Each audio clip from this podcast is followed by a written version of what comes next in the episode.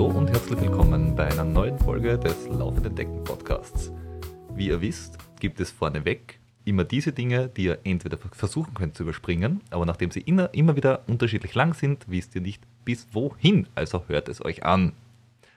Erstens, folgt uns auf Social Media. Tut das jetzt.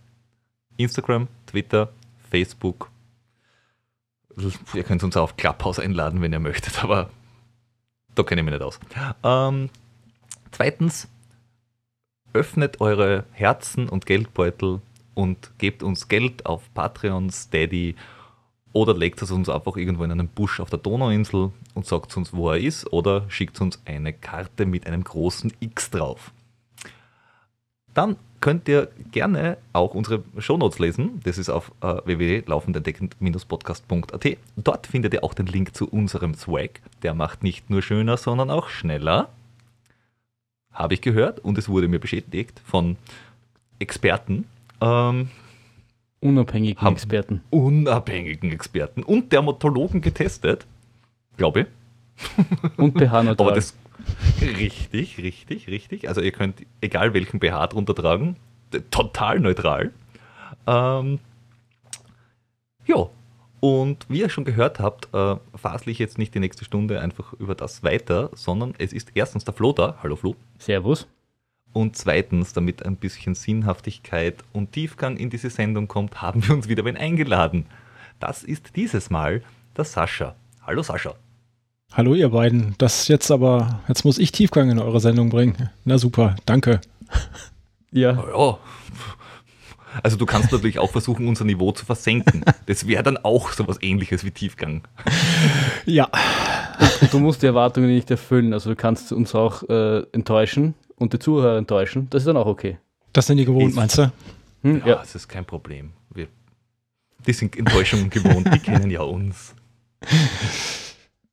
Äh, wollen wir aber, weil viele vielleicht jetzt nur mit, mit Sascha allein nichts anfangen können, äh, äh, du betreibst ja auch den äh, äh, Blog Trail, Trail Dog, Trail, Run, Trail Runner Dog. Ich verwechsel das immer, es gibt nämlich in Wien ein Geschäft, das so ähnlich heißt und ich verwechsel euch zweimal. Das Geschäft heißt Trail Dog und ist in Wien, das andere heißt Trail Runners Dog und ist in Deutschland. Richtig. Das ist auch ein Blog und ein Podcast, nur dass der Podcast jetzt der Trailrunning Podcast heißt. Aber dahinter steht immer der Sascha und der macht lustige Dinge und davon viel. Und er schreibt auch ganz toll. Also lest euch die Seite durch, trailrunnerstalk.de. Steht auch in den Shownotes, könnt ihr euch nachher durchlesen. Jetzt lauft weiter und hört zu. Danke, Peter. Danke, Peter. Äh, aber wie, wie, bist du zu diesem verrückten Sport gekommen und äh, wie kam es? Ähm, also das war so, damals ähm, nee, ich glaube, ich habe einfach so angefangen wie, mh, hm, wie ein Großteil der mittelalten weißen Männer. Ähm, sie werden irgendwann zu schwer, äh, stehen kurz davor, Kinder zu bekommen, also bekommen zu lassen. Und ähm, äh, ja, das Outsourcing, Outsourcing genau, das, das war auch irgendwie so mein, mein, ähm, ja, mein, mein Beginn. Ich war ähm, ganz lange, ganz lange bei der Bundeswehr und ähm, bin irgendwie doppelt so schwer rausgekommen, wie ich hätte rauskommen wollen aus der Armee. Ähm, und ja, kurz dann stand irgendwie meine Tochter, die erste Geburt meiner ersten Tochter, so quasi ins Haus. Und dann, dann war so der Gedanke, irgendwann möchtest du doch auch mal vielleicht mit deinen Kindern auf den Spielplatz gehen und spielen. Ähm, und nicht irgendwie schon auf dem Weg dahin außer Atem geraten. Und ähm, ja, dann mit was fängt man an? Mit Laufen, ne? Ist so dieser da brauchst du ja nicht viel. Heißt es immer, Laufen ist ja der günstigste Sport und äh, genau. ähm, ja, und das war einfach so der Anfang vor, ich glaube, hm, ich kurz überlegen, wie alt, jetzt müsste ich ja wissen, wie alt meine Tochter ist, ähm, dass ich das zurückrechnen kann. Äh, das weiß ich Gott sei Dank, das war vor knapp äh, elf Jahren, als ich angefangen habe. Zehn, elf Jahre, genau so ungefähr. Ja. ja. Aber es, ist ja lustig, beim, wenn man schwanger ist, äh, sagt man immer, als, als Mann äh, wächst, wächst genauso der Bauch wie bei, wie bei der Frau, nur die Frau wird es leichter wieder los. Du hast dann quasi, um, um diesem Klischee quasi vorher zu werden, einfach zum Laufen ja, angefangen. Genau, richtig, ja. Und, und dich hat sie dann auch äh, weitergetrieben, oder? Du bist ja nicht nur mit so ein bisschen, ich laufe mal so ein bisschen um den Block, hat ja nicht geendet. Also du hast ja, hast ja durchaus auch äh, lange, lange Distanzen gemacht. Ja, oder?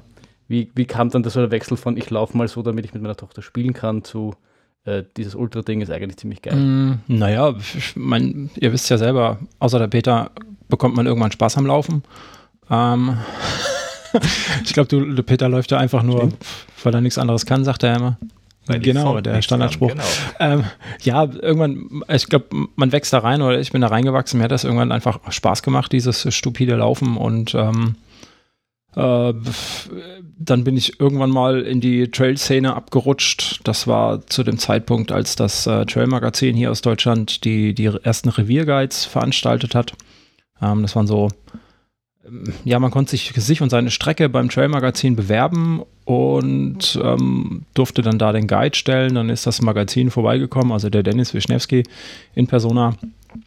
Ähm, hat immer noch einen, ich glaube, einen Laufschuhhersteller mitgebracht. Ich glaube, es war ganz lange Zeit, waren das Essex, die sie mitgebracht haben, zum Schuhe testen. Und dann haben sie Aufruf gemacht über Facebook und Co. Und dann sind ganz viele Leute gekommen und dann hast du ganz vielen fremden Leuten deine, deine Strecke gezeigt. Und äh, bei einem so, ein, so einem Revierguide war ich dann eben auch dabei.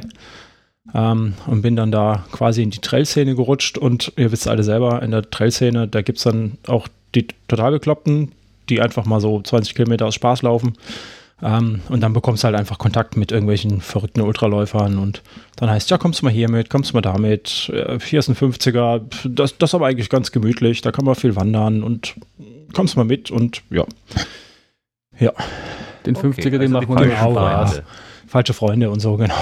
Dann rutschte dann einfach da ab mhm. und ähm, ja, ja, Rabbit Hole. Und dann bist du einfach drin und dann äh, war's das ich warten habe, dass es irgendwann auf den, auf den Hauptbahnhöfen dieser Welt neben der Suchtberatungsstelle auch eine Tra Trail- und Ultraläufer-Aussteigestelle gibt, wo ich so, ja, wir verstehen das ja eh und die Schuhe musst du ja nicht jedes Jahr fünf Paar neue kaufen, komm zu uns rein, wir helfen dir wieder raus. Ist es dann gleich neben der Triathlon-Stelle? Ja, ich weiß, es ist schon gut, wenn das Ding um 200 Gramm leichter ist, aber meinst du genau. auch, dass das vielleicht unnötig ist? Genau. Gehst einmal ordentlich kacken, dann war es das. Ja. Aber, ja. ganz gutes. Kacken, kacken ist ganz wichtig. Das ist. ist das, ja. Flo, das, das wäre eigentlich, bei, bei solchen Dingen wärst du ja quasi prädestiniert, wenn es da irgendwie so Gewichtsklassen gäbe, dass du die äh, mit deiner ähm, Ess- und Darmaktivität genau in das richtige Fenster immer reinkriegst. Meinst du jetzt, es gibt, es gibt Gewichtkategorien beim Kacken, wie viel man kackt, oder wie? Na, du, du isst dich rauf vor der Gewichts, mhm. äh, äh bevor man ähm, ähm, äh, das Gewicht nimmt von dir und danach machst du das, was du eben auch während des Laufens ganz gut kannst. Am Start hast du schon wieder zwei Kilo weniger. Das ist das Umgekehrte, das was die Boxer normalerweise machen, oder? Die, die genau. schauen nicht, dass sie beim vom Gewicht. Ja. ja, genau. Nein, die machen das auch so, oder? Die mach, äh, beim Boxen äh, schauen sie ja Ah nein, die, die schauen, dass sie runterkommen. Ja. Genau, die schwitzen alles raus und dann werden sie gewogen und danach äh, trinken sie wieder, dass sie wieder ein bisschen ja. Energie haben. Und danach fressen, sie, fressen und trinken sie irgendwie relativ viel, damit sie wieder zunehmen. Weil sie vorher so dehydriert haben und so. Genau. Okay. Aber zurück zum, zurück zum äh, Riviergate. Ich kann mich noch erinnern, weil das war auch so die Zeit, äh, das muss 2013, 13, 11, 11 12, 12 13, gewesen ja, so sein. Ungefähr ja, sowas, wo, wo, wo da habe ich auch das Trail-Magazin relativ regelmäßig gelesen, war fasziniert davon, wie Leute irgendwie Berge rauf und runter laufen können und kann mich noch an die Re Revierguides erinnern, wie das irgendwie angefangen hat und habe mich immer gedacht, warum das, warum es sowas in Österreich nicht gibt und das fast ein bisschen unfair gefunden, dass, dass man da in, dass da in Deutschland ein Magazin gibt, dass das irgendwie, dass da irgendwie mhm. eine Community schafft und äh, da irgendwie Leute zusammenbringt und den, den Spaß am ähm, Trailrunning. Das war, war, eine ganz coole Sache damals und ähm, nur um das mal so ins Verhältnis zu setzen, ich war, glaube ich, bei so einem dritten Revierguide war ich dann dabei. Ähm, und das war das erste Mal, das war bei uns am Lacher See, ist so ein äh, alter Vulkansee, der immer noch aktiv ist, hier in der Eifel, in der Vulkaneifel. Und ähm, das waren das erste Mal über 100 Leute bei dem Revierguide. Und ähm, ich glaube so die letzten Revierguides, die das Trailmagazin vor ich glaube vor zwei Jahren oder drei Jahren das letzte Mal irgendwie ähm, ja, veranstaltet hat, da warst du mit 100 äh, Trailläufern, war das noch ein kleiner Revierguide. Also das ist so explodiert in der Ja, ja, voll. Und es war dann, ich, ich, ich kann mich noch erinnern, ich habe damals echt die, die, die, die Trail-Magazine verschlungen, aber irgendwann, irgendwann ist irgendwie, ja, das ist das falsche Wort, aber es hat sich dann irgendwie alles wiederholt und dadurch hat irgendwie dann der, der Reiz gefehlt, das irgendwie weiter zu, zu verfolgen. Aber du hast ja nicht nur äh, alleine das Ganze ähm, begonnen, sondern soweit ich das weiß, heißt ja deine Seite und dein Podcast früher und so weiter nicht zum Spaß, so wie er heißt, sondern du bist ja in Begleitung Einer Ja, genau. hübschen kleinen. Ähm, ja, mittlerweile nicht mehr. Aber ich habe natürlich, also ich hatte damals einen Hund oder wir hatten damals einen Hund, eine junge Hündin, die, keine Ahnung, äh, ein halbes Jahr, zwölf, zwölf Monate, glaube ich, war sie alt, so ein knappes Jährchen. Und ähm, die nimmst du natürlich dann mit zum Laufen, ne? Klar. Ja, der Hund muss auch raus. Und ähm, da ich am Anfang ja auch noch nicht so fit war, war auch die Gefahr der Überlastung für, für den Hund, oder für Bonnie heißt sie, ähm, nicht wirklich gegeben. Dementsprechend konnte ich die von Anfang an mitnehmen und äh, wir sind so zusammen groß geworden beim Laufen, sage ich mal. Ähm, ja, und dann sind wir einfach viele, viele Jahre zusammen gelaufen. Ähm, sie ist alles mit mir gelaufen und äh, ja, der Blog heißt halt auch einfach so, ne? Trailrunner Stock. Ähm, man kann es vielleicht schon erahnen, so die ersten Berichte, die ich da geschrieben habe, so ganz neu beim Bloggen und äh, alles toll und alles super, habe ich dann ähm, auch aus der Sicht von ihr geschrieben. Na, sie ist ja der Trailrunner Stock, der, der ähm, ja immer hinterm oder vorm Zweibeiner herlaufen muss, entziehen muss und ähm, da immer ziemlich angekotzt ist, dass sie so langsam sind, die Zweibeiner. Ähm, und so war einfach der Anfang davon. Also sie ist quasi Namensgeberin für, für das Ganze. Ja. Aber so irgendwie auf die, auf die, auf die Straße oder irgendwie der Marathonzeiten hinterher hechelnd hat sich nie irgendwie hingezogen, oder? Nee, gar nicht. Gar nicht. gar nicht, Punkt. Nee, ich bin auch bis jetzt erstmal, also Halbmarathon bis Halbmarathon bin ich auf der Straße gelaufen und ähm, war ganz lustig damals, als ich meinen ersten Halbmarathon gelaufen bin ähm, und so die magische Grenze ist ja so zwei Stunden, ne, mit der man anfängt, ähm, was man auf jeden Fall schaffen Mhm. möchte und das habe ich dann natürlich auch geschafft ähm, Oh. mit Training und ähm, das hätte man aber sagen können. was denn? Ach so, dass das so der Standard ist, dass man das machen muss. Zwei Ja, ja. Ich habe mir gedacht, fünfer Schnitt geht immer. Ja, geht auch immer wahrscheinlich. Ähm, ja, und dann habe ich mir noch überlegt, ja, jetzt warst du knapp zwei Stunden unterwegs. Äh, wer möchte denn bitte vier Stunden laufen und jemals Marathon? Du kannst mich mal äh, gern haben. Mache ich nicht so einen Quatsch. Ähm, ja. Äh, dementsprechend bin ich dann auch nie Marathon auf der Straße gelaufen und ähm, habe ganz ehrlich die Marathondistanz auch übersprungen. Ähm, bin dann gleich auf die 50 gegangen. Ähm, also was heißt nicht direkt nach dem Halbmarathon, aber ne, so ein bisschen Training hinterher und noch so ein, so ein Jährchen, glaube ich, weitergelaufen oder ein halbes Jahr. Ähm, und dann gl- gleich auf den ersten 50er ins Gelände gegangen. Ähm, und äh, ja, Marathon habe ich bis jetzt auch, bin ich auch nur eingelaufen, jetzt offizielle Marathondistanz in all den Jahren. Ja. Ja, Sehr cool. Und äh, wie, wie, warst du dann gleich so ersten 50er gelaufen, Gelände und dann gleich so gedacht, geil, das ist, das ist irgendwie genau das, das, was ich machen will und äh, quasi schneller interessiert mich nicht, aber so Ja. höher, weiter ist Ja, das genau, genau. mein Ding. Das, das war, das war genau mein Ding oder ist auch heute noch mein Ding. Ähm, der 50er war dann auch irgendwie nur ein Zwischenschritt für, ähm, für die 80 beim Pfalz Trail. Das ist so ein, so ein Wettbewerb, den es mittlerweile als Ultra bei uns gar nicht mehr gibt. Ähm, der ist einfach eingestampft worden. Es gibt nur noch Unterdistanzen. Ähm, aber das war einfach ein Weg, Weg dahin. Und ähm, da ich ja bei mir eigentlich, ähm, da ich da damals gewohnt habe, immer durch die Felder gelaufen bin, also auch schon nicht wirklich Asphalt, sondern immer unebener Boden und dann auch irgendwann in den Wald ausgewichen bin äh, und auf die Trails und also ich sag mal, jeder, der äh, halbwegs bei Verstand ist und schon mal auf dem Trail gelaufen ist, der will auch gar nicht mehr weg. Ähm, Weil es einfach super entspannt und super toll, Wälder und äh, Regen und äh, Geruch im Wald und ihr kennt das. Das ist einfach, was will man mehr, ne? Eigentlich. Bist, du schon mal hinterm Floh gelaufen? Dann habe ich auch Geruch, meinst du? Nee, weiß ich nicht. nee, bis jetzt noch nicht. es, es, es bleibt noch aus äh, zu diskutieren, ob das jetzt besser oder schlechter ist als der Waldgeruch. da möchte ich jetzt kein Urteil abgeben.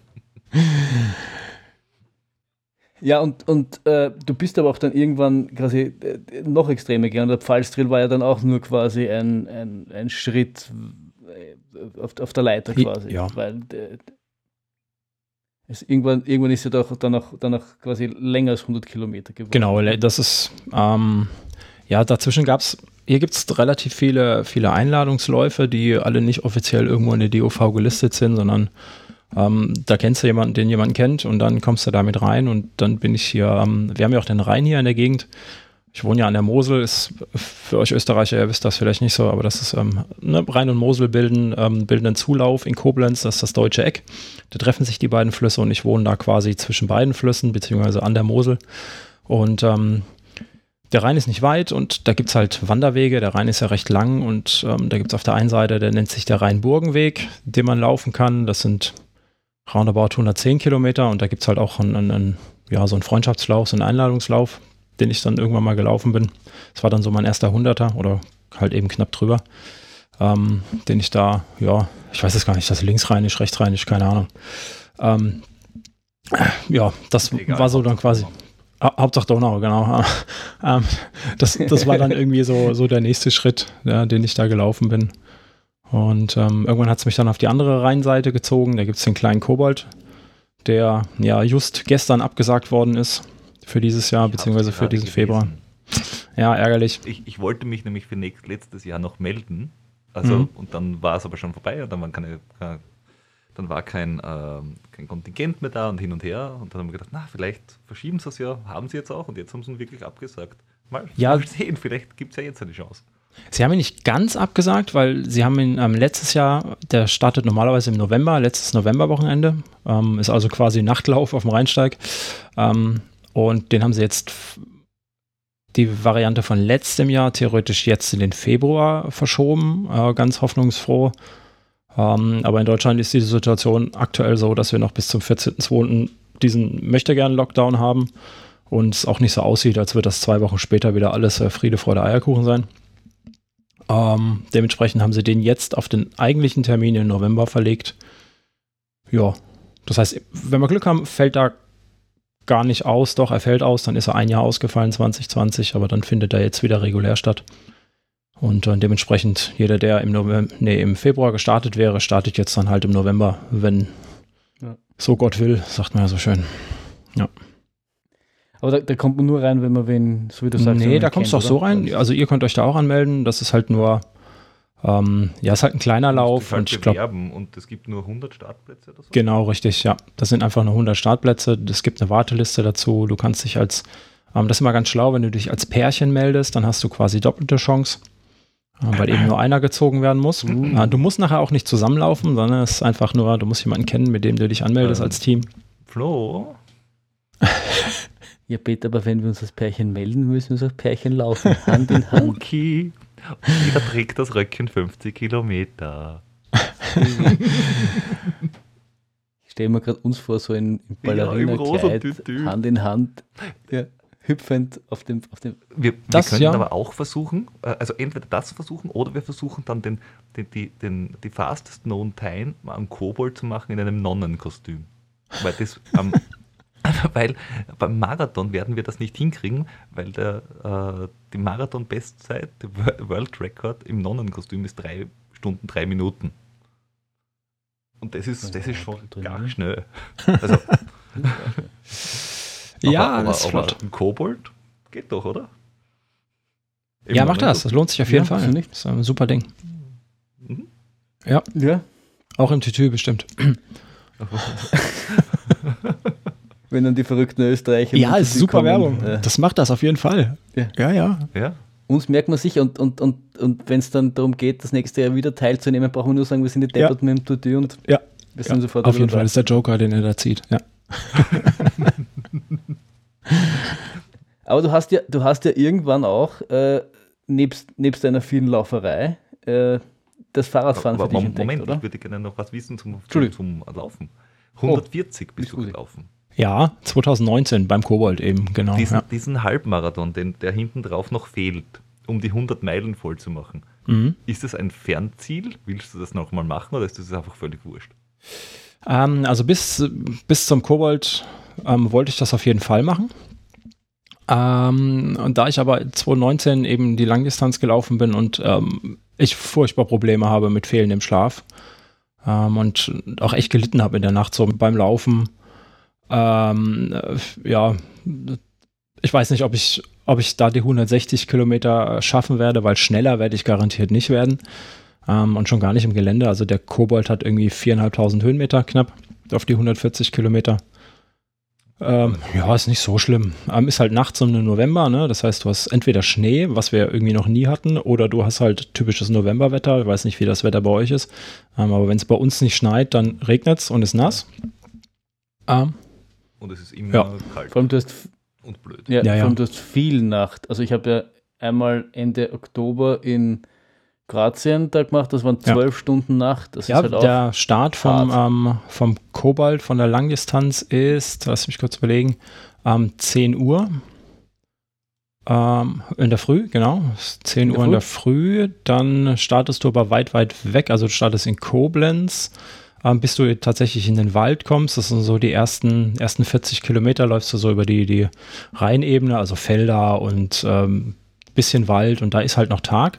Mhm. Ähm, aber sobald du dann, das ist bei Rengsdorf eben, das sind diese 40 Kilometer, die du dann gelaufen bist, dann bist du, mh, ja, ich sag mal so, gegen 16 Uhr oder so, wird es ja schon dunkel, ne? Und äh, auch wenn du um 2 Uhr im Wald bist im November, Mhm. dann ist halt auch schon irgendwie dunkel.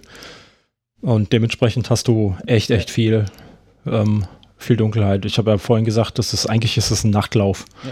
den du machst.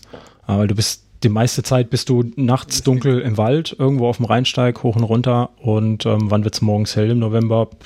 Acht, halb neun. Ach, Und dann musst du halt ja, auch schon auf der freien Fläche stehen, damit du tatsächlich das Tageslicht hast.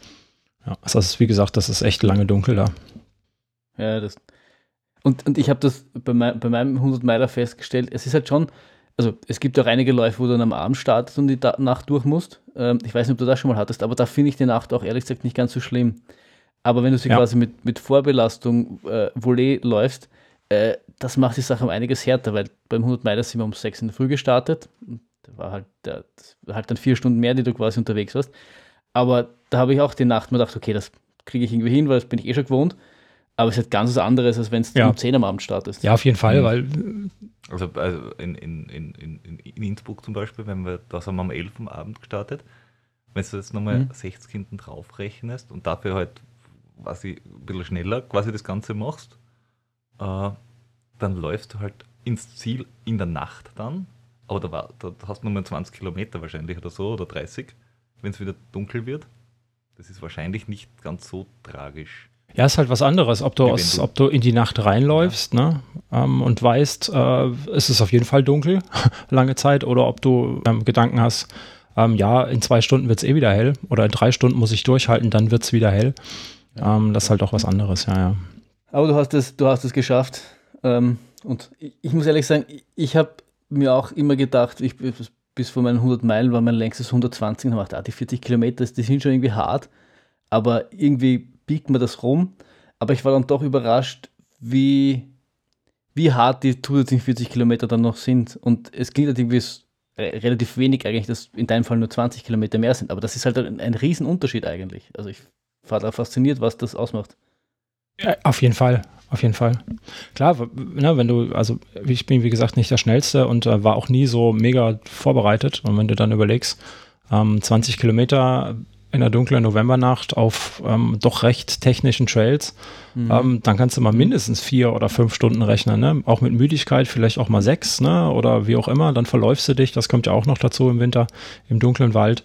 Ähm, das ist einfach 20 Kilometer laufen wir alle nach dem Feierabend mal eben so, sage ich jetzt mal blöd. Aber eben nicht ähm, bei so einem langen Lauf. Zusätzlich 20 Kilometer ist echt die Hölle. Das ist, äh, ja. Ja, ich habe letztens erst wieder drüber nachgedacht. Es hat, es hat aber schon irgendwas und es ist wahrscheinlich wie mit den ersten 100 Kilometer. Das ist auch so, wenn du dann von das erste Mal von 70, 80 auf 100 springst, kommt es da auch irgendwie so relativ monströs vor. Ähm, wenn du es dann aber ein zweites oder vielleicht ein drittes Mal gemacht hast, verliert es Ja, dann irgendwo noch diese, diese Übermacht oder diese, diese, diese Dings. Und dann wird dann wird's machbar. Und äh, mein letzter 100 Meilen ist halt doch jetzt schon, glaube ich, zwei oder drei Jahre her. Und irgendwann haben wir gedacht, irgendwann muss man das schon nochmal wieder probieren, weil es halt echt eine, eine spannende Distanz ist und die, die halt relativ äh, brutal aufzeigt, wenn du entweder zu früh Ja. dich überpaced oder halt irgendwie auch nicht wirklich vorbereitet bist. Also ich glaube, keine, keine Distanz ist da so brutal wie die 100 Meilen. Immer einer mehr als du, ne? 300 Meilen. Genau. Ja, ja. So ist er. er. Er muss immer einen draufsetzen. Was ist es? Wieso die Story of 200? my Ja. Irgendwie 200 schon. sind die 900, oder? Was man so mitkriegt in den letzten Jahren. Ich frage mich hier manchmal, wo das dann irgendwann endet. Irgendwann, wenn dann, wenn dann, die, weil mittlerweile bist du, ja, wenn du den Marathon äh, gelaufen bist, ist jetzt auch nicht mehr so, dass du, dass du Überheld bist, sondern du bist halt einer von vielen und jetzt musst du halt Ultras laufen, damit damit du irgendwie noch einen Wow-Effekt erzeugst. Und wenn du das irgendwann mit 100 Meilen auch nicht machst, frage ich mich, wo das irgendwann mal aufhört. Naja, das, das, ich glaube, du bist mit dem Marathon heute auch immer noch jemand, wo die Leute sagen, boah, ein Marathon bist du gelaufen. Ähm, sie kennen dann vielleicht noch irgendwie einen zweiten, einen dritten.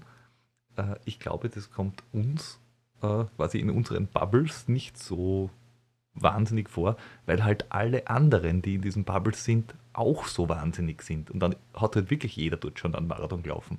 Aber geh einmal, weiß ich nicht, zum Biller und schau dir um und überleg, wie viele Leute das da drinnen stehen und einen Marathon gelaufen sind. Also, ja, ja, auf jeden Fall. Verhältnismäßigkeit ja. und mit welchen Menschen das du umgibst. Ja, schon, aber es ist, es, jeder kennt zumindest wen, der irgendwann mal einen Marathon gelaufen bist. Du bist jetzt nicht mehr, keine Ahnung, nimm, nimm, nimm ist Leute machen irgendwelche Spendenaktionen mit irgendwas, wenn du das jetzt sagst, du machst eine Spendenaktion und laufst den Wien-Marathon, wird jeder denken, ja, super, aber ich meine, das sind, das, das, damit erregst du keine Aufmerksamkeit mehr. Kommt drauf an, im rosa Tütü.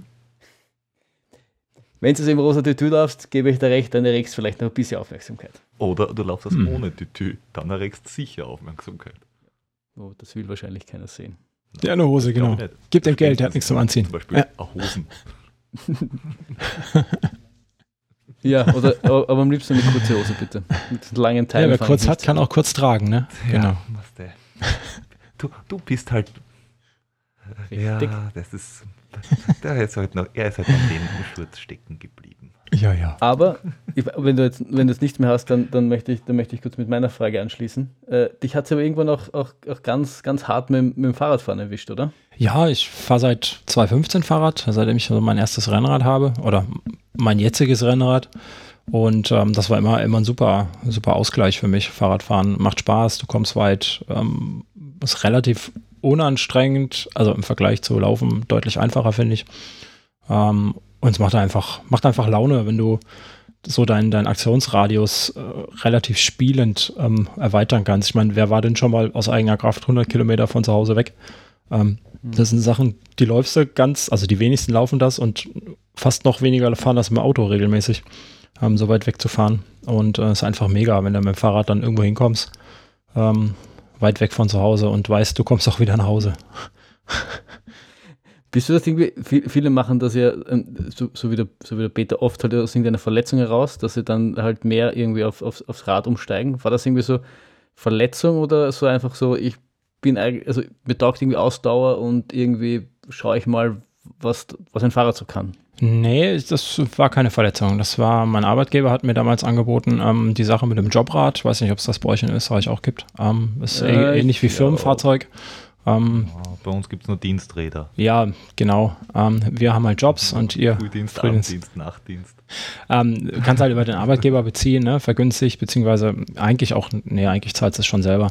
Ähm, aber egal, gibt es halt über den Arbeitgeber, gibt es so Rahmenverträge. In, in, Deutschland ist es Spenden, äh, nicht Spenden, ähm, am, am Steuerbegünstigt. Genau, das ist halt einfach steuerbegünstigt und ähm, mhm. das ist halt so, ja, im Prinzip zahlst du halt dann ein bisschen, ein bisschen Darlehen an deinen, an deinen Arbeitgeber ab, beziehungsweise er hält das von seinem Gehalt ein oder von deinem Gehalt ein ähm, und gibt das dann eben dem Hersteller. Äh, und du zahlst in kleinen Beträgen dann ein Fahrrad monatlich ab, mehr oder weniger. Und das ist dann relativ günstig, ähm, weil du es auch kaufen kannst danach. Ja. Und dann. Und da hast du dir gedacht, wenn, wenn, wenn ich diese Möglichkeit schon habe, dann nutze ich sie. Genau. Und dann fahre ich halt auch nicht nur 15 Kilometer mal so äh, äh, zum Bäcker, sondern äh, wende die Verrücktheit, die ich beim Laufen habe, auch gleich aufs Fahrrad an. Naja, die Ausdauer hast du ja, ne, als Läufer. Ich meine, warum sollst du dich mit 20, 30 Kilometer zufrieden geben mit einer halben Stunde Fahrradfahren? ja, genau. Deswegen, ähm, ja. Und, da warst du, da warst du, soweit ich mich das erinnern kann, ja auch schon bei 24-Stunden-Dingen, oder? Ähm, genau. Ich bin so, so das erste Mal relativ lang gefahren hier bei, bei Rad am Ring, das ist hier bei uns beim Nürburgring im, im Viererteam ähm, vor ein paar Jahren. Ähm, da fährst du dann relativ weit und ähm, jetzt im letzten Jahr während der Corona-Pandemie, Quatsch, ähm, bin ich mit einem Vereinskollegen, der wollte für einen guten Zweck für, für Tierfutter, der arbeitet bei einem Tierfutterhersteller und ähm, der hat gesagt, keine Ahnung, fahren so und so viele Kilometer, pro gefahrenen Kilometer spende ich so und so viel Tierfutter ähm, ans örtliche Tierheim oder an irgendeine Aktion. Und der wollte halt eben 24 Stunden mit dem Rennrad fahren. Und habe ich gedacht, komme ich mit. Ähm, und dann sind wir da zusammen quasi 24 Stunden Fahrrad gefahren. Immer im Kreis, ich glaube eine 10 Kilometer Runde war das und ähm, sind dann Ähm, da hat sich lustigerweise auch wieder mein Schlafproblem geäußert. Also es verfolgt mich in der Nacht. Ähm, da ist er, glaube ich, 558 Kilometer gefahren und ich habe irgendwie zwei, drei Runden ausgesetzt, dementsprechend, hm, was weiß ich, 538 oder so oder 528 Kilometer in 24 Stunden gefahren. Ähm, ja, und das ist halt echt, ist halt echt mega, ne, wenn du so Sachen machen kannst. Ähm, ist halt schon cool. also so für einen selber. Das, das, das, ja, man 500 Kilometer mit dem Fahrrad musst du halt auch mal im Sattel ähm, durch. Das, ja, das, also ich bin ja vorher auch nicht so weit gefahren. Also, ich habe mich so, so grob darauf vorbereitet auf das. Bin mal so ähm, relativ kurz davor mal so 200, 300 Kilometer Touren gefahren und das ist halt echt schon weit. 300 Kilometer mit dem Rennrad. Ähm, da bist du echt schon lange unterwegs. Und ähm, die 500 Kilometer, das ist so, so übel lang, 24 Stunden Fahrradfahren. Ja, das eigentlich kann man sich das, äh, wenn man nicht eh schon irgendwie Ultraläufer ist und weiß, dass man auch mal 24 Stunden auf dem Bein sein kann, äh, dann kann man sich das, glaube ich, schlecht vorstellen, weil das einfach, wie du sagst, irgendwann tut alles weh. Ähm, der tut der Kopf weh vom, oder der Nacken weh vom Kopf hochhalten, ähm, die Hände schlafen dir ein, die Füße werden taub, der Hintern tut weh. Das Übliche halt, ne, was man auf dem Fahrrad hat, wenn man so lange drauf sitzt. Ähm, ja, aber es ist halt echt eine Erfahrung, ne? Ist es, ist es ein Unterschied, ob laufend oder mit dem Rad? Oder sagst du, einmal State of Mind von Ultra-Dingen machen, also Endurance-mäßig und es ist eigentlich wurscht, welche ja, Sportart? würde ich sagen. Ist also relativ wurscht. Ähm, welche Sportart das ist, das ist halt, ja, Ausdauer ist Ausdauer. Es kommen auf dem Fahrrad halt, wie gesagt, so Sachen dazu, dass du ähm, zwischendurch auch einfach mal, also du kannst halt Windschatten fahren, ne, wenn du zu zweit bist ein bisschen, ne? Du ähm, kannst einfach mal rollen, das kannst du beim, beim Laufen nicht, weil wenn du dich nicht mehr bewegst, bleibst du stehen oder fällst du um ähm, beim Laufen. Wenn du einfach aufhörst, äh, ist halt blöd, ne? Du musst halt irgendwie in Bewegung bleiben. Das geht halt auf dem Fahrrad einfacher. Äh, aber so an sich, äh, wenn du weißt, dass du lange unterwegs sein kannst, dann kannst du das eigentlich auch auf dem Fahrrad, glaube ich. Ja. Ja, wobei am Fahrrad ist dafür die Abwechslung zum Traillaufen nicht so, oder? Beim Traillaufen musst du bergauf gehen, dann ja. ablaufen, dann mal ist der Untergrund anders. Und am, am Fahrrad, gerade am Rennrad, wenn du eine 10 Kilometer Runde fährst, die Position ist halt immer dieselbe. Du kannst maximal aufstehen, ja. kurzfristig. Ja. Das auf jeden Fall. Das kommt natürlich dazu. Das ist relativ monoton. Ähm, ich weiß nicht, ob ich mir zutrauen würde, 24 Stunden Mountainbike im Gelände fahren, weil da musst du echt wach sein, glaube ich. Ähm, und Rennrad ist da wieder sehr einfach, weil ein größten Teil war, war auf einem Radweg. Das war eh gesperrt. Da kommt dir nachts eh keiner entgegen. Ähm, das war relativ ländlich. Da kommt dir dann auch auf der Straße kaum einer entgegen. Da musst du dich nicht so wirklich konzentrieren, sage ich mal. Da kannst du auch mal ein bisschen abschalten zwischendurch. Ähm, aber wenn du jetzt irgendwo auf dem Trail bist mit dem Mountainbike, das hätte ich mir, weiß ich nicht, hätte ich glaube ich nicht, nicht geschafft. Ist meine Technik auch zu schlecht. Na, vielleicht, vielleicht, ja. Na, vielleicht übst du mal einfach in einem, in einem äh, Rallye-Auto 24 Stunden. Also da lernst du dieses Konzentrieren ja. bei Geschwindigkeit. Und wenn du das überlebst, dann machst du das mit Mountainbike. Oh ja, genau. Das ist eine gute Idee. Der Peter ist bekannt für seine wundervollen Ideen. Ja, ja, ich äh, höre das schon. Ja. Aber was mich auch noch interessiert, ähm, du hast letztes Jahr, hast du irgendwann äh, Bikepacking gemacht. Ich glaube, du warst drei oder vier Tage äh, auf der Mosel unterwegs, wenn ich das richtig im Kopf habe. Genau, das war 2019. Letztes ja. Jahr hat es nicht geschafft, hat es nicht gereicht, aber das war 2019, genau, ja. Oh, 2019. Hm? Äh, ja, ist gut. 22 ist noch nicht so lang, da kann man noch äh, 2019 sagen, meinen und letztes Jahr sagen. Ist auch irgendwie ein totes Jahr, dieses 2020, ja. Ich verdränge das auch immer irgendwie. Ja. Was, mich da, was mich da persönlich interessieren wird, weil ich schon, schon länger fasziniert mich irgendwie dieses äh, mal eine Nacht draußen, draußen schlafen. Wie bist du das irgendwie angegangen? Wie bist du auf das gekommen? Wie hat, was hat dich da so dazu geritten quasi? Mm. Ich, puh, wie bin ich darauf gekommen? Ich mm, hatte ja dann irgendwann, ich glaube letztes, vorletz, vorletztes Jahr, also jetzt seit zwei Jahren fahre ich Mountainbike, ähm, auch, auch durch den Verein quasi, weil das Mountainbike-Verein ist. Und keine Ahnung, dann wahrscheinlich war es irgendein wilder YouTube-Algorithmus, der mich da Richtung Bikepacking und Outdoor und Bushcraften gebracht hat. Ähm, und da waren die alle so toll am Wandern mit ihren Rucksäcken und haben sich ähm, mit nacktem Oberkörper und aus Birkenstämmen äh, Zelte gebaut und so. Hab ich gedacht, das ist cool. Ähm, nur mit dem Fahrrad wäre es halt noch toller. Und ja, dann fängst du halt an zu recherchieren. Äh, was brauchst du an Ausrüstung? Äh, wo kannst du fahren? Ähm, ja, und so weiter und so fort. Und dann habe ich eine Strecke gefunden, die ich gerne fahren wollen würde. Und das war eben auch hier. Und ich mag das immer gerne, so von A nach B zu fahren oder hier in der Gegend fahren, die, die Gegend erkunden. Äh, Finde ich immer ganz toll. Und ähm, dann bin ich immer einfach, ja, im Zug nach, nach Trier gefahren. Das ist ähm, bei uns an der Mosel irgendwie älteste Stadt Europas, äh, Deutschlands. Deutschlands, Europa kann nicht sein. Ähm, die Porta Nigra sagt vielleicht den einen oder anderen, was das ist, so ein altes Stadttor, so ein schwarzes. Deswegen heißt das so. Ähm, und das ist halt, ja, auf dem Moselsteig. Das ist auch wieder so ein Weitwanderweg. Der hatte ich bei Komoot gefunden, die Tour. Irgendwie so eine Viertagestour mit dem Mountainbike bis quasi nach Hause oder bis nach Koblenz. Das ist super. Das ist, also es gibt, es ist so mega, was die in den letzten Jahren an, an bei uns hier an Wanderwegen ausgebaut und besch beschildert haben. Ähm, und auch die, Gibt es ähm, Nee, dafür nicht. Dafür nicht. Ähm, uh. Der Peter läuft Wanderwege nur, wenn es eine Nadel dafür gibt. Hast du denn schon das Wörthersee-Männchen? Hast du das denn schon? Das gibt, ähm, es gibt, wenn du um den Wörthersee wanderst oder läufst und äh, alle Stationen abklapperst, dann kannst du so ein, so ein Männchen haben, diesen, überall steht doch dieser komische Gnom. Ich glaube, jetzt hast du ja, den ja. Pizza getriggert. Naja, wir sind um den Wörthersee herumgelaufen beim Wörthersee Ultra. Ja, ja, schon klar, aber du aber, hast, du hast, du hast, du hast Stationen, aber ja, eben. muss ich halt machen. Eben, genau, genau du hast die Station nicht abgeklappert. Ja. Und weswegen du das Männchen nicht hast, das heißt, du musst das ja. quasi nochmal machen. So ja, dann. ähm, da gibt es aber dann, nee, beim, beim Moselsteig ähm, gibt es das, soweit ich weiß, gar nicht. Ähm, keine Ahnung. Aber du, du hast dann noch draußen geschlafen, oder? Ja, ich habe so ein bisschen die, die Weichei-Variante genutzt und ähm, bin auf Campingplätze ausgewichen, beziehungsweise am ersten, okay. ersten ähm, Abend habe ich, ja, ganz lustig, ne, ähm, bei, bei, ich, bei einer Bekannten, nein, bei jemandem, der mir folgt auf Facebook und Twitter und überhaupt. Also da kommt wieder dieses super Bloggerleben raus, äh, wenn du Fans hast. Genau, äh, die hat dann halt angeboten, ich habe hier noch einen Garten bei uns hinter der Praxis. Ähm, wenn du willst, kannst du deine erste Etappe, kannst du dein Zelt da aufschlagen. Und das habe ich natürlich angenommen. Ich bei der im Garten gepennt. Und äh, ansonsten bin ich auf Campingplätze gegangen. Auch weil wegen Strom, ne? du musst ja irgendwie Handy laden und Navi laden und duschen ist auch gar nicht so schlecht. Ähm, es geht. Ach, ich, also ich glaube, jetzt übertreibst du ein bisschen. Duschen ist ein überbewertet. überholtes Konzept. ja. Wir, du bist am Fluss entlang geradelt. Wir hier in, Öster wir hier in Österreich haben durch Corona entdeckt, dass Duschen eigentlich nicht mehr notwendig ist und haben als Nation beschlossen, das Konzept kenntlich aufzugeben.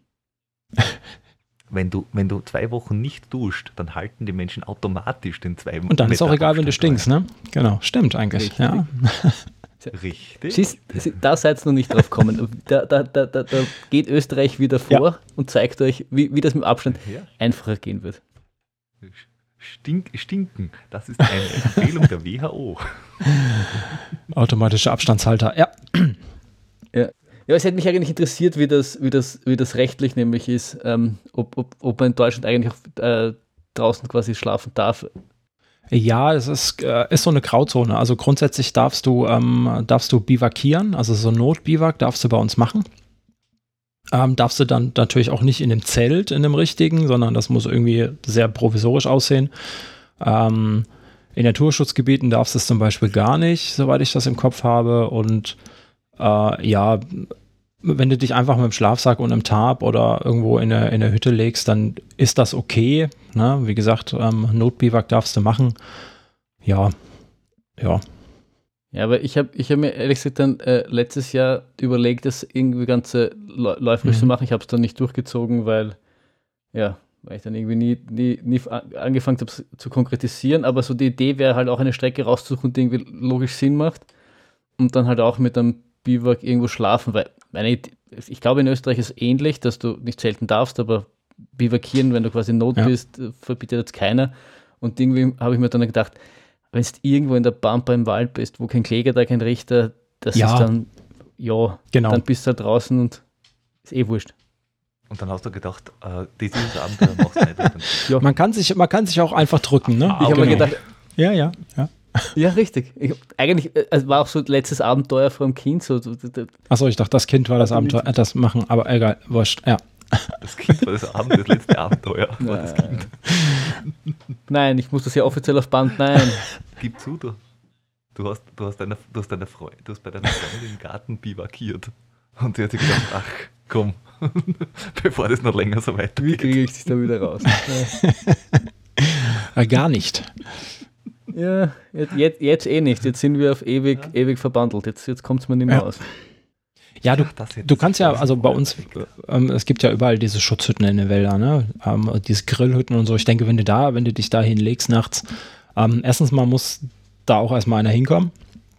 Mhm. Ähm, und wenn der Jäger da drin ist und du nicht gerade in dem neongelben Zelt schläfst, äh, wird er dich vielleicht auch gar nicht sehen ähm, oder dich in Ruhe lassen. Und ja, zur Not, ich dachte, ähm, oder wenn du schnarchst, dich erschießen, weil er dich äh, ja. Bär hält. Ja. Weil es ist, es ist ganz spannend. Ich, ich bin auch eben zu diesem Zeitpunkt irgendwann äh, durch YouTube-Algorithmen halt so ein bisschen in die in, in, in ein Rabbit Hole abgetaucht. Und was mich fasziniert, waren äh, zwei YouTube-Videos, ich weiß aber leider nicht mehr, wie sie geheißen haben, aber ich weiß nur, dass der eine hat das quasi mit, auch im Rad gemacht, der ist quasi nach der Arbeit, ähm, hat er einfach sein, sein, sein Rad, äh, mhm. Fixis, Hipster-Style, geschnappt, ist halt irgendwo äh, raus in die Pampa und hat, hat quasi dort geschlafen, ist am nächsten Tag ins Büro zurück, ja. weil die halt auch im Büro duschen hatten und sowas. Und ist so quasi sein äh, einmal Flucht aus dem, aus dem Alltag und einfach mal draußen schlafen. Und das andere war, das war eine, eine Doku, glaube ich, über einen Typen, der macht das schon länger, äh, einmal in, in der Woche, glaube ich, einmal im Monat, dass er einfach draußen schlaft, zu jeder Tages- und Nachtzeit. Und das hat mich irgendwie halt irgendwie hat mich das fasziniert. Ist, ist auch was Interessantes. So ähm, ich hatte letztens bei mir im Podcast den Felix Weber, ähm, der, ich will nicht sagen, der ist obdachlos, aber ähm, der schläft immer draußen. der ist aktuell in Dänemark, der studiert da und ähm, war vorher in der Welt unterwegs und aktuell studiert er wohl auch nur da, damit er, weil wegen Corona er eh nicht wegkommt, dass er was zu tun hat. Und ähm, in Dänemark gibt es so diese Shelter-Systeme, ähm, so ein bis zwei Mann Unterstände, die, die es überall verteilt gibt und da kannst du da nachts schlafen. Ähm, und das macht er. Der hat also keine Unterkunft da, sondern der hat so ein bisschen was in seinem Spind an der Uni und ähm, den Rest trägt er äh, mit sich rum, mit seinem Klappfahrrad oder mit seinem Darmrad und ähm, ja, der macht das so. Der schläft draußen. Der, der, über den war auch jetzt da im Trailrunning-Magazin ein relativ langer Bericht. Ja, ich finde es immer wieder gut. Jetzt da in, in, in dieser äh, ähm, in dieser Ausgabe, ich glaube Jänner 2021. Weil der ist ja ein extrem guter Ultra. Ja, ja, das auch, genau. Mhm. Und Radler und alles Mögliche. Und wenn du, wir werden auch deine äh, Folge verlinken. Ähm, der ist sehr weird. Das Einzige, was ich nicht verstehe, ist, wenn er Ultras läuft, wo, wie kommt dann sein Fahrrad von A nach B? Ah ja, der fährt mit dem Fahrrad. Naja, aber manchmal läuft er ja auch. Und was tut denn das ja, Rad? Ähm, ja, das, das, Rad hat er sich jetzt irgendwie zugelegt. Das war, glaube ich, irgendwie von seiner Mutter. Ähm, jetzt wegen Corona. Ansonsten ist er einfach unterwegs. Ähm, entweder mit dem Fahrrad, wie gesagt, oder zu Fuß. Das ist so sein, sein Ding. Der versucht, ähm, alles aus eigener Kraft zurückzulegen. Und wenn er dann auf irgendeiner Insel ist und dann wohnt er halt da erstmal irgendwo und äh, kommt unter und läuft dann und ja, ich meine, mit, mit, deinem Auto musst du ja auch gucken, ne? Wenn du mit deinem Auto zum, zum Ultra fährst, musst du ja auch gucken, wie du wieder zu deinem Auto kommst. Das ist wahrscheinlich genau dasselbe Problem, ja. dass er ein Rad Fahrrad Runde. Ich finde das, ich ja. find das irgendwie voll faszinierend. Ich meine, nicht, dass das äh, ein, ein Lebens, also das ist dann schon ein, ein, ein krasser Lebensstil und, und du musst, musst viele Einschnitte hinnehmen, damit du quasi ja. so leben kannst. Ich meine, einerseits, einerseits glaube ich, dass es irgendwie ein, relativ frei ist, weil, weil äh, so wirklich viele Verpflichtungen wieder nicht haben und er kann wahrscheinlich den ganzen Tag tun und lassen, was er will und nicht, ist nicht irgendwie den alltäglichen Zwängen ausgesetzt, die wahrscheinlich eh nur alles irgendwie künstlich erschaffen worden sind oder sowas von uns, von der Gesellschaft ja. und so. Aber ja, ich finde sowas faszinierend. Ja, ich meine, für mich fällt das auch aus mit drei Kindern ne? und, und einer Arbeit. Ähm, das geht halt dann einfach nicht. naja, aber er versucht halt einfach seinen, seinen Carbon-Abdruck ja. quasi zu minimieren. Genau. Und das, das verbindet ja dich mit ihm auch so ein bisschen, weil äh, wenn du im Wald unterwegs bist, eines deiner Steckenpferde-Themen ist ja äh, das Clean Your Trails, quasi, dass du nicht nur deinen äh, Abdruck minimieren versuchst, sondern auch den von den anderen vielleicht ein bisschen kleiner machst. Ja, das ist, äh, stimmt, richtig. Dieses Clean Your Trails, dieses ominöse Clean Your Trails, ähm, genau. Wie, wie hat es damit eigentlich angefangen? Weil ich, es gab ja, und, und irgendwann war es ja, glaube ich, sogar trendy, dieses ich, ich laufe und sammle dabei Müll auf, aber du hast ja schon viel früher mit dem, mit dem Ganzen angefangen, da irgendwie die Werbetrommel zu, zu trommeln. Schön, dass das mal einer sagt. Dieses, dieses, dieses Blogging, ähm, Ähm, kam nach mir. Muss ich einfach mal so sagen. Ähm, gut, der hat die bessere Werbeagentur gehabt wahrscheinlich, ähm, aber ist nachher auch egal.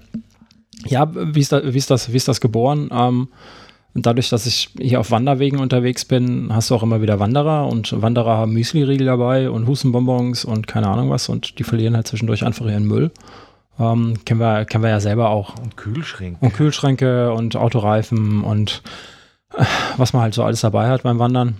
Ähm, oder es fällt ihm einfach mal aus der Tasche. Und mich hat das irgendwann einfach geärgert, dass ähm, man links und rechts immer so viel Müll liegen hat. Und ähm, dann hat es irgendwann bei mir Klick gemacht und habe ich mir gedacht, also es hebt ja eh keiner auf hier im Wald. Der Wanderer wird es nie wieder sehen, weil der kommt mit Sicherheit einmal dran vorbei. Ähm, und das nächste Mal wandert er wieder irgendwo anders, ne? so Touristen halt. Ähm, und der Einzige, der sich darüber ärgert, bin ich. Also der sich ständig darüber ärgert, bin ich, weil ich ja da regelmäßig laufen gehe und dann, warum nicht einfach aufheben und mitnehmen und immer wieder so, ja, drei, vier Stückchen Müll, den man so findet, einfach in die Tasche packen, solange es nichts Großes ist ne, und keine Taschentücher, wir alle wissen. Ähm, Taschentücher und gelben Schnee lässt man am besten liegen. Vor allem in Zeiten von Corona. Ja, genau. Und ah, in Zeiten von Corona sind es natürlich auch noch Masken, die man liegen lässt. Ähm, die man besser nicht aufhebt. Und oder, ja, das war einfach oder so. Oder du laufst mit Handschuhen, mit so, mit so äh, Chirurgenhandschuhen, mit so Gummihandschuhen, die du danach ja. wieder ausziehen kannst, dann, dann wäre es vielleicht sogar mhm. safer. Ja, also meine, mein, mein Konzept ist dahinter so ein bisschen, dass ich ähm, mir meinen Sport dadurch nicht kaputt machen lasse. Ne? Natürlich könnte ich auch einfach eine Stunde rausgehen und Müll sammeln, aber ähm, immer so ein bisschen was mitnehmen und ähm, da ich dann doch immer dieselben Strecken laufe, kommt da unter der Woche dann doch einiges zusammen. Ne? Und irgendwann ist es halt sauber und dann ist Wochenende und, und gutes Wetter und dann fängst du montags wieder von vorne an. Ja. Und als Hundes, aber als Hundebesitzer hast du ja oft auch so äh, Gackersackerl. Ja, genau. Die sind für sowas ja sehr praktisch. Ja, ja. Also da kann man Gel, Gelriegel, also Gelhüllen äh, reinschmeißen und auch Dinge aufglauben und damit ist man auch sehr geübt, um Dinge aufzuglauben. Ja, das ist, ist ganz praktisch. Und ich, ich, muss ehrlich sagen, dass das Krasseste, was, was mir jemals untergekommen ist, war äh, Spanien. Also wie ich da beim Transvulkanier war. Äh, ich weiß gar nicht mehr, wann das war. Aber dort hat sich so keiner geschert darum, da, wie, wie, wie, quasi der, der, der, der Trail hinterlassen wird. Da ist ein Typ vor mir gelaufen, der hatte so eine halbleere Isostar äh, Plastikflasche in der Hand und der hat die einfach auf, am Boden geschmissen wo ich mir denke, ja. manchmal, manchmal glaube ich schon, dass, dass die Leute einfach Dinge auch verlieren unabsichtlich. Also nicht, nicht zumindest versuche ich noch immer an das gute Menschen zu glauben und wenn ich auch irgendwo im Wald was sehe, hebe ich es dann meistens auch auf. Und dann der hat es vielleicht auch unabsichtlich verloren. Aber halt so dieses, äh, dieses, das ist mir Wurscht und ich schmeiße das weg, das ist so ein Ding, das ich ihm überhaupt nicht nachvollziehen kann ja. in meiner Gedankenwelt. Ja. Das, das, das, da habe ich auch gemerkt, dass es einen Unterschied gibt zwischen Bergmarathons und äh, Trailruns. Bei den Trailruns versuchen die Menschen das wirklich mitzunehmen, also da werden ja alle, alle angehalten. Und bei diesen klassischen Bergmarathons, äh, wo einfach viele Labestationen sind, äh, beim Ötscher hat mir das sehr geärgert. Es war grundsätzlich war ganz wenig äh, Müll auf der Strecke. Aber ich habe nach jeder Labestation, circa 200 Meter danach, dieselben sieben, acht äh, Gelpäckchen ja. gesehen von denselben Anbietern. Und zwar hinter jeder Labestation. Da haben wir gedacht, fix, ihr fünf bis sieben Vollidioten. Nur wegen euch ärgern sie 400 Starter. Mhm.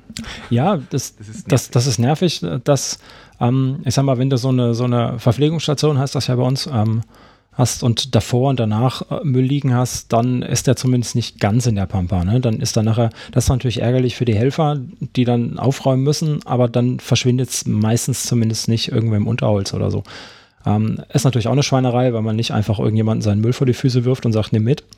Ähm, kann man noch so viel Geld bezahlen für die Veranstaltung, der gehört sich einfach nicht und ähm, ich bin auch der Meinung, was man mit rausschleppt, kann man auch wieder mit nach Hause schleppen, weil es wird einfach nur leichter. Ähm, also man spart sich immer noch Gewicht. Ähm, da ist noch das eine, aber wenn du wirklich so zwischen den Verpflegungsstationen ähm, eine Stunde oder zwei oder drei hast und da deinen Müll dann irgendwo wegwirfst auf irgendeinem verlassenen Wanderweg, da kommt auch keiner vorbei, das aufzuheben. Das ist dann echt, das, das ist eine Riesenschweinerei, das geht überhaupt nicht. Ähm, aber das, das siehst du auch immer wieder. Und aber man erkennt dann doch auch schon, wie du gerade gesagt hast, Flo, wenn es mal einer hat fallen lassen, ich sag mal so, ab, so, so Abriss von einem Gel, von einer Geltüte mhm. oder von einer Müsli-Regel oder so, das fällt einem einfach vielleicht mal aus der Hand. Genau. Ähm, da kann man sich natürlich umdrehen, ne, wenn man, wenn man. Das hast du sicher auch schon verloren. Aber sicher, klar, hundertprozentig. Ne? Ich drehe mich dann zwar immer um und gucke, ob, wenn ich in meinen Taschen rumgefummelt habe, ob ich irgendwas verloren habe, aber ähm, wenn ich 16, 17 Stunden unterwegs bin und dann habe ich auch andere Sachen im Kopf, als Müll aufzuheben. Also ich könnte ihn wahrscheinlich nicht mal aufheben, wenn ich ihn sehen würde, weil ich nicht mehr dann nicht mehr hochkomme, aber äh, das ist eine andere Geschichte. Ähm, eh, und ich habe geschenkt. Ne? Ich habe auch schon mal ganze Startnummern verloren und mir ist es irgendwie nicht aufgefallen, was ja. gerade geregnet hat. Also, deswegen sage ich also, und, und deswegen, wenn das, wenn das einmal vereinzelt vorkommt, dann auch beim Rennen, ähm, gerade bei diesen langen Sachen, so sehr im Stress bin ich nicht, dass ich dann äh, mal denke, okay, der hat das unbedingt verloren, aber zum Glück sehe ich es und dann hebe ich es auf, weil was ich ja. mir dann auch immer denke, ist, ähm, das schadet auch den Veranstalter. Wenn, wenn jetzt da deine nehmen wir mal einen Ötscher her und der macht dort eine, eine Trail-Veranstaltung und jedes Mal, wenn der stattfindet, ist, ist der ganze Wald so dreckig, dass danach äh, die, die Stadt, die Gemeinde oder wer auch immer ähm, den ganzen Wald durchforsten muss, um ihn wieder halbwegs sauber zu kriegen. Naja, dann überlegt sich die Gemeinde vielleicht das nächste Jahr, ob ich das überhaupt noch stattfinden lasse, weil die machen wir ja alles dreckig und ja. das will ja auch keiner. Oder der Veranstalter muss es selber entsorgen und dafür aufkommen und dann werden die Stadtgebühren höher. Also äh, so oder so, man schneidet sich selbst ins Fleisch. Ja, Das, das, ja, ja. Dass, die, dass die Veranstalter, äh, die räumen das dann schon weg, weil die haben ja ein super Team. Also so ist es ja nicht. Aber da denke ich mir, also die, die zwei Zehntel, die ihr da verliert, wenn es das irgendwie ordentlich verstaut, die, die haben noch niemanden irgendwie umgebracht. Äh, und wir haben ja auch andere Veranstaltungen gehabt. Ich weiß nicht, ob es jetzt da der Wörthersee Ultra war oder der, der Wiener Wald Ultra wo der Veranstalter am Schluss gesagt hat, er hat genau ein äh, Gelsack gefunden. Das ist stark, ja. Zum Auf. Also sie sind all die Strecken dann nochmal natürlich abgegangen, um die ganzen, diese ganzen äh, Flatterbänder mitzunehmen. Und sie haben gesagt, sie haben exakt ein so Gelsackerl gefunden und das dürfte jemand rausgefallen sein. Mhm. Und so gesagt, okay, fair. Ja. Das ist, das ist okay. Bei weiß nicht wie viel 100 Staaten. Und deswegen finde ich auch gut, dass, dass das bei uns im deutschsprachigen Raum eigentlich auch relativ, zumindest nach dem Reglement, relativ stark äh, oder relativ krass bestraft wird, wenn sie dich dabei erwischen, wie du da Mutwille quasi verschmutzt. Was ja nicht überall so ist. Also in Spanien also hatte ich nicht das Gefühl, dass die, also die, die, die, die Verpflegungsstationen, dort, also ich habe noch nie so, so, so dreckige und versaute äh, Verpflegungsstationen gesehen. Da ist überall am Boden einfach, also du bist auf, auf, auf diesen äh, Gelpapieren, äh, Tüten, äh, also ja, also echt arg. Und dort interessiert das echt keinen. Und das ist, ja, finde ich gut, dass das bei uns so ist. Ja, also ich bin ich auch sofort ja. dafür, wenn du erwischt wirst, dann ähm, wirst du disqualifiziert und fertig. Das gehört sich einfach nicht. Ähm, zum Laufen und zu so einer Veranstaltung, gerade im Trail, gehört deutlich mehr dazu, als einfach zu laufen, ne? weil sonst könntest du auch irgendwo in einem Industriegebiet deine Runden drehen. Ähm, wir gehen ja da raus eben wegen der Natur und weil wir ja einfach ähm, da furchtbar drauf stehen auf Natur und das einfach gut finden und auch gerne auch noch weiterlaufen wollen würden. Ähm, und wenn wir das verdrecken, also gehört sich einfach nicht.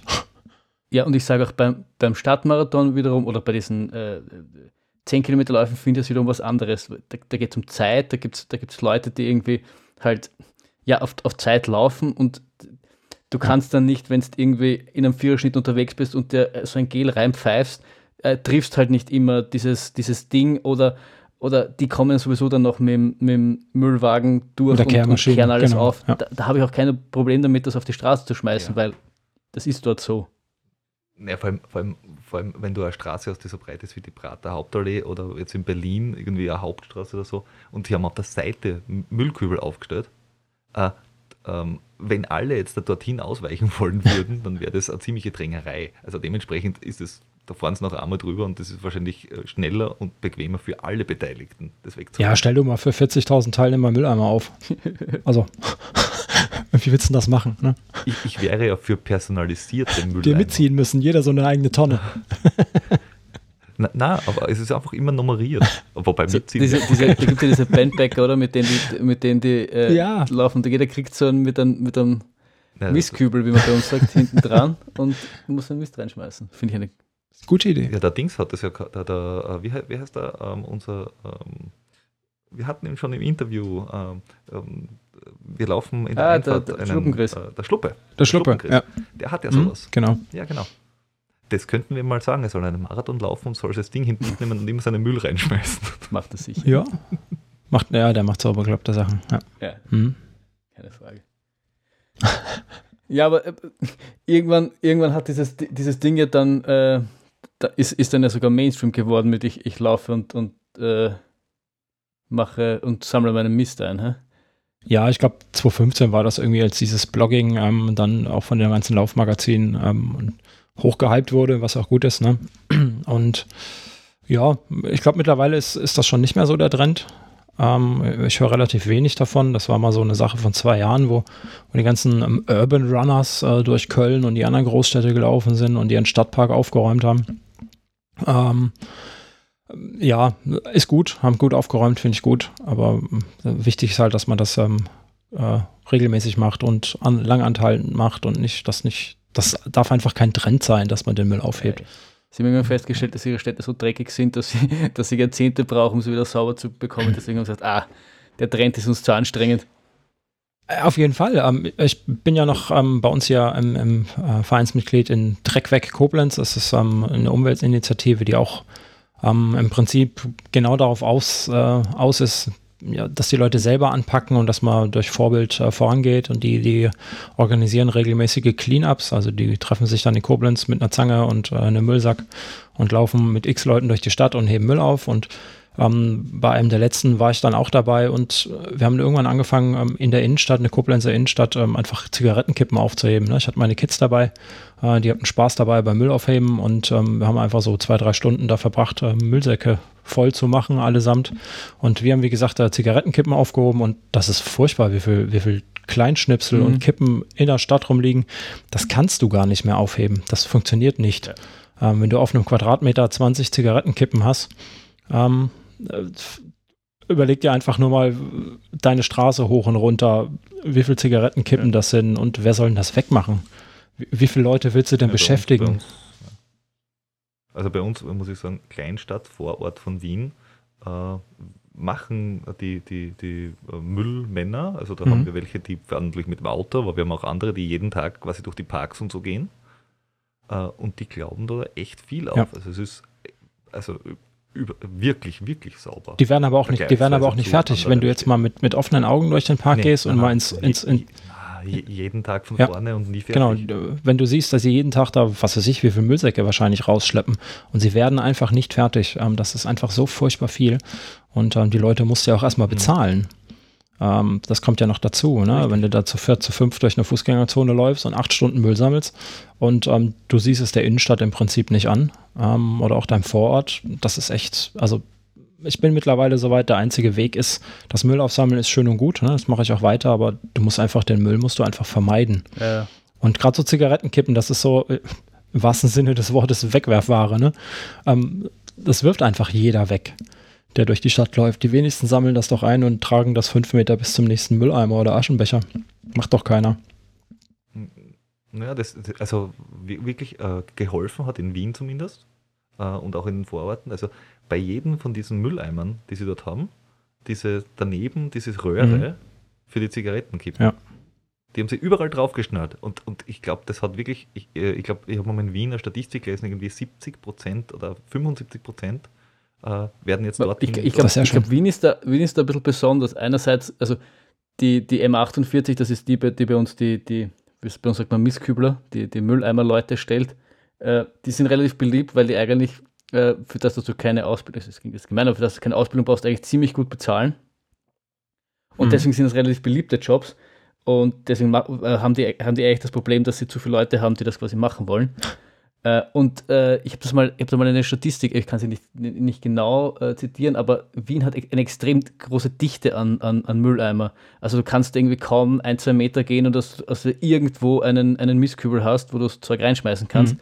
Und dadurch, dass jetzt immer diese Stangerl da daneben sind, wo du auch deine Zigaretten reinschmeißen kannst, äh, ist es eigentlich, gibt es in Wien keine Ausrede, dass du das am Boden schmeißt. Weil du musst es echt für, für, für für eine halbe Minute maximal in der Hand halten, dann hast du irgendwo ein Ding, wo du es reinstecken kannst.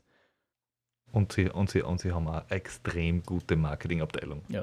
Und du, Also die, die, sie, haben, sie haben wirklich gute äh, und, und, und lustige äh, äh, Sprüche, dass die, also die Leute mögen die EMA 48. Und das musst du mal hinkriegen. ja, ja, aber ich glaube ich glaub auch, in, in, der, in der Stadt kann es auch nur so gehen, dass du, dass du den Leuten quasi keine andere, dass, dass die bequeme Wahl quasi das Wegschmeißen ist. Ja. Weil, wenn Leute im Stress genau. sind und man kann natürlich sagen, man muss den Stress reduzieren und das ist es wert, aber man kann sich, man kann aber auch so realistisch sein, dass das bei vielen Leuten einfach, ja, es ist ein Lippenbekenntnis einfach bleibt. Es ist nett, aber pff, wenn ich jetzt runterhaue, irgendwer wird es eh schon wegtun. Ja, genau. ich, ich denke, man muss, wie du sagst, den Leuten einfach jederzeit die Möglichkeit geben, ihren Müll loszuwerden. Ne? Und dann muss das dann natürlich auch noch lernen. Ähm, aber wenn ihr da so viele, so viel Personal habt, dann, dann äh, ja, ist das, denke ich, auch einfach eine politische Entscheidung, ne? Vom Bürgermeister oder wie sich das dann schon da schimpft von der Verwaltung. Äh, wenn die sagt, wir wollen einfach sauberes Stadtbild haben, dann ist das einfach Arbeit. Mhm. Dann brauchst du viele Leute, die es ständig aufräumen. Ähm, ja, und da musst du die Leute natürlich auch gut bezahlen, klar. Hm. Anders ja. geht es wahrscheinlich eh nicht. Ja. Anders ist das im Gelände, ne? Da kannst du ja nicht, also wenn du im Wald bist, kannst du ja nicht irgendwo Mülleimer. Ähm, also kannst du natürlich schon, aber dann hast du das Problem mit den Tieren, die die Mülleimer ausräumen, wenn du dann irgendwie deine dein Essensreste mit reinräumst oder ähm, hier so in Koblenz meinte die Stadtverwaltung, großer Teil, warum sie, warum sie Mülleimer wieder abgebaut haben in der Stadt, ist, ähm, dass die Leute ihren Hausmüll da drin entsorgen. Ah und sich so die Müllgebühren sparen. Ich meine, ja gut, ähm, ob sie es jetzt da entsorgen oder im nächsten Gebüsch, ne, dann doch besser im Mülleimer. Ähm, ja. Aber ja, das ist nachher, glaube ich, denke ich, einfach eine Kosten-Nutzen-Rechnung irgendwie oder ich weiß es nicht genau. Es ist eh, Leute sind komisch, Menschen sind komisch, so ist es. Ja, aber nicht haha ja. komisch, ja, ja, richtig. sonderbar komisch. Ja. ja, aber es ist eh, ich denke mir immer, ich versuche mich da noch gar nicht so sehr darüber zu ärgern oder sie gar nicht so Dings. Das Einzige, was ich tun kann, ist so ein bisschen Pfadfinderprinzipmäßig äh, versuchen, die, meine Strecke in dem Fall besser zu hinterlassen, als ich sie vorgefunden habe. Und alles andere, Deppen wird es immer geben und äh, genau. Ja, was, was du kannst dich also nicht resignierend gemeint, aber, aber man kann sich auch, sollte sich dann glaube ich nee, nicht du kannst, dich, kannst dich da ewig drüber ärgern, aber das ändert ja nichts dran. Du musst das entweder aktiv angehen oder du guckst weg.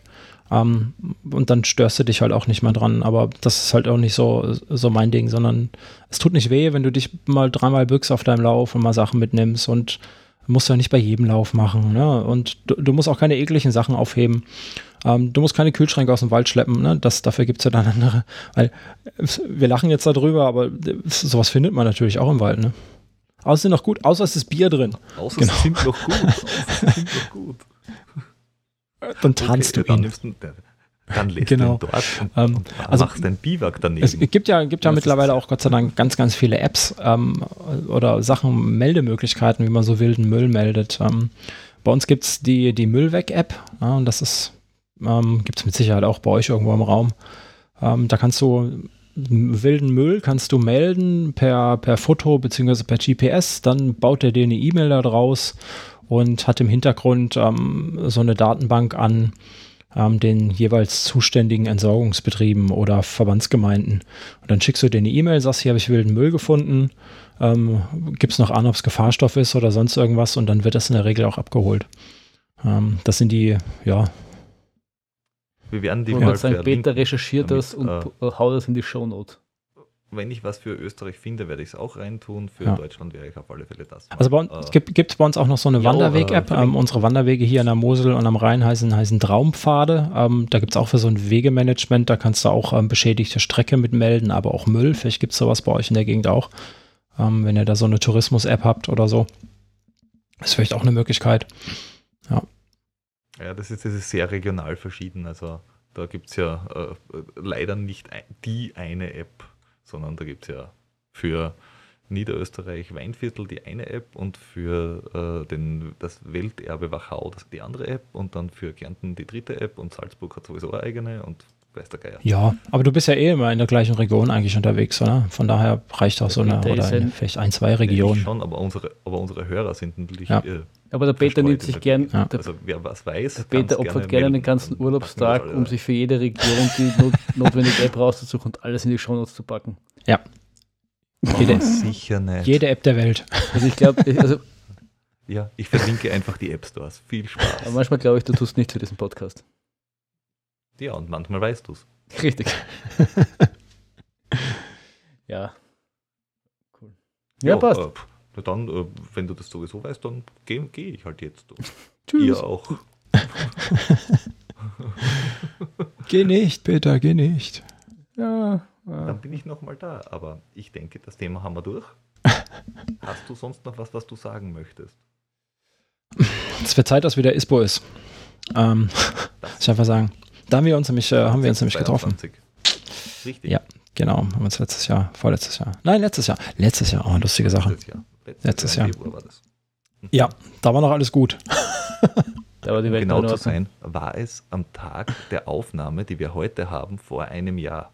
Ich Ja? habe es nämlich an Echt? diesem Tag jetzt da gerade bei uns in der Story auf Instagram ge- geteilt nochmal. Nicht schlecht. Gut getimt, das Vor Ein Ganze. paar Stunden. Das ist ein Zeichen. Als ob wir es gewusst hätten. Ja. Aha. Nein, also ich, ich bin auch äh, all, all all meine Fragen los, die ich, die ich so im Kopf hatte. Jo, dann äh, versuchen wir uns irgendwann mal auf ein Läufchen zu treffen, wenn das wieder mal irgendwie geht. Und Vielleicht im Rosa Könnt ihr gerne machen. Ja. Okay, das heißt die Bewerbung für den Kobold. Ja, macht das. Das lohnt sich auf jeden Fall. Das ist eine tolle Veranstaltung. Und vielleicht bist du ja mal in der Gegend in Wien. Äh, dann zeigen wir dir mal, wie die Missgeburt Oh ja, super. Das klingt irgendwie, das klingt irgendwie wie eine ganz schlechte Anmache. Ich zeig dir, wie die Misskübel bei uns so ausschauen. viel, viel zu schlechte Bilder im Kopf. Ja. Ja. Nein, aber danke, dass du dir, dass du dir Zeit genommen hast und uns Rede und Antwort gestanden hast. Äh, Vielen Dank für die Einladung. Hier. Yes. Yes, Sir. Danke, danke. coolio. Tschüss. Ciao.